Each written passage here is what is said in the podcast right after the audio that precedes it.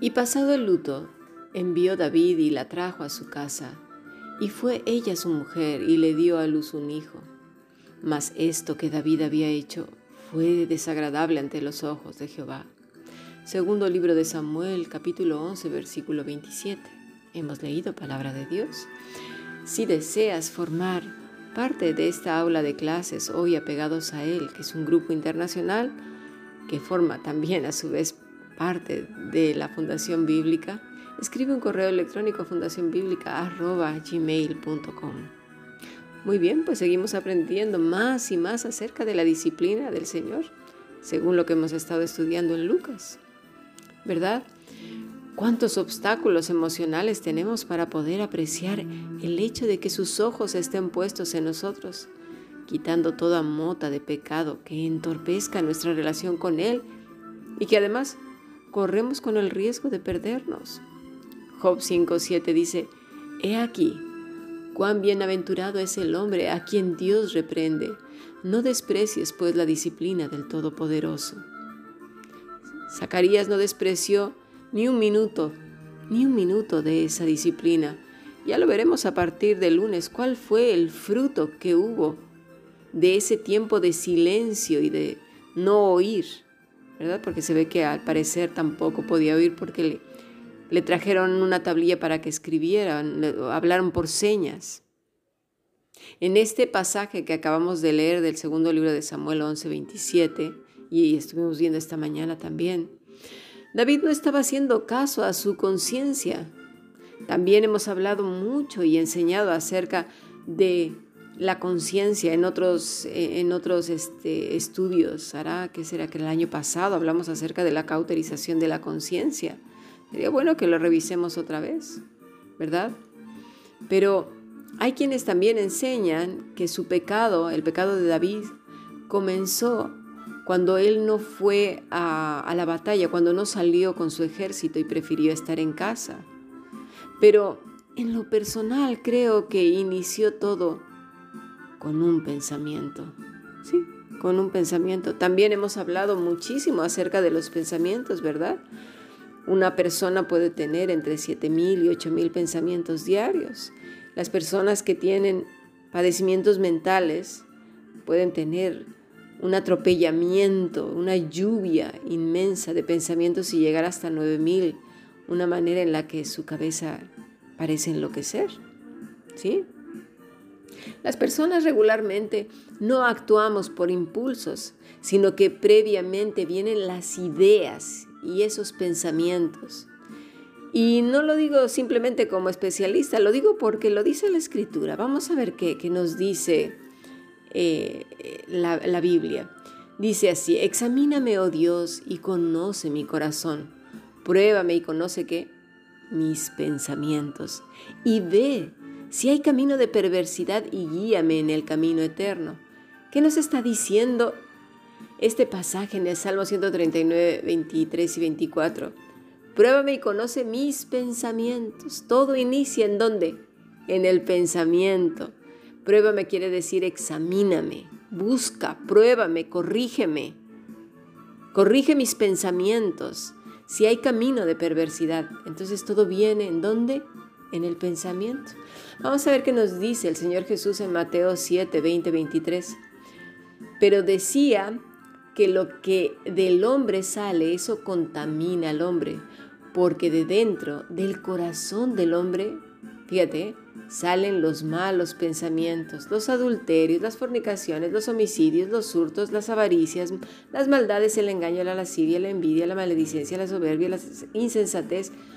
Todas estas maldades de dentro salen y contaminan al hombre, con lo cual David ya tenía una idea. Todo comenzó ahí. Vamos a ver qué nos dice este Romanos 12:2. No os conforméis a este siglo, sino transformaos por medio de la renovación de vuestro entendimiento, para que comprobéis cuál sea la voluntad de Dios agradable y perfecta. Otra vez, el pensamiento. El pensamiento.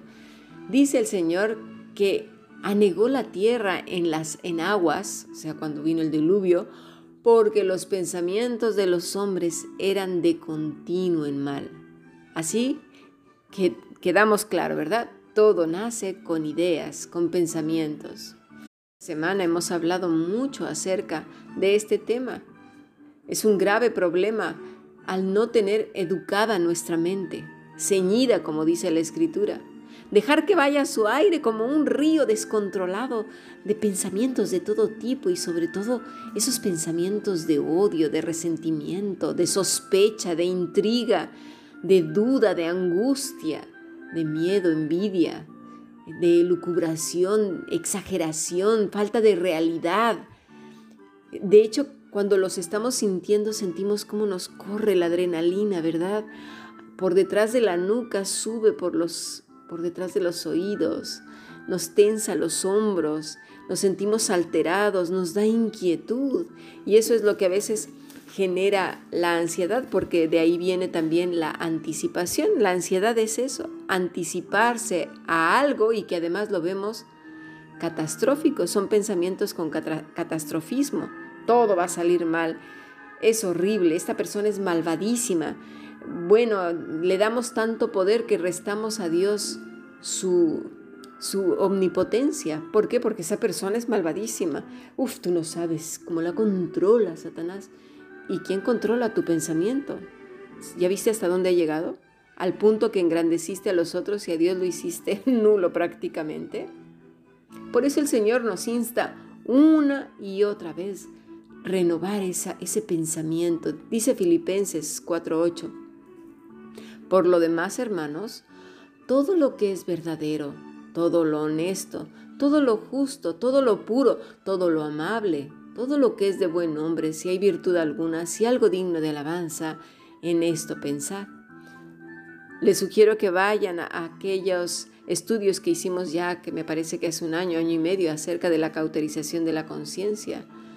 Hay serios peligros con una conciencia cauterizada. Y hablamos precisamente y detenidamente de Filipenses 4.8. Ahora bien, volviendo a David, dice Santiago que el pecado comienza siendo, dice así, vamos, Santiago 3.14. Pero si tenéis celos amargos, contención en vuestro corazón, no os jactéis ni mintáis contra la verdad, porque esta sabiduría no es la que desciende de lo alto, sino terrenal, animal, diabólica. Porque donde hay celos y contención, ahí hay perturbación y toda obra perversa. Cuando leemos este pasaje, tenemos un breve examen nuestro, lo leemos por encima y decimos, ay, mira, yo esto no lo tengo, qué bueno. Ah, quedé libre de pecado. Sí, claro.